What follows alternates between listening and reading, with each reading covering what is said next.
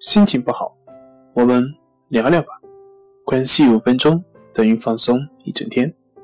大家好，我是心理咨询师杨辉，欢迎关注我们的微信公众账号“重塑心灵心理康复中心”，也可以添加微信 “su 零一一二三四五六七八九”，了解焦虑的解决办法。今天要分享的作品是恐惧症。最典型的发病机理，它是怎么样形成的？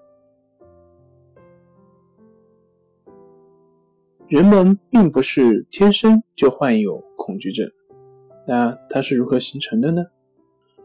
还记得伊凡·巴甫洛夫吗？就是那位莫名其妙对狗的唾液着迷万分的俄国科学家。你一定还记得他的经典研究。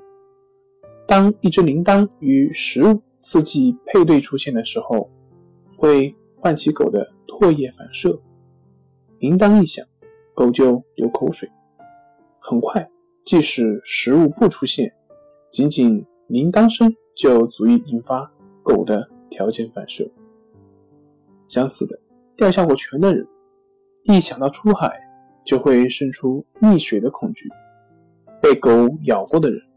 再可爱的小狗都会被它当成嗜血的猛兽。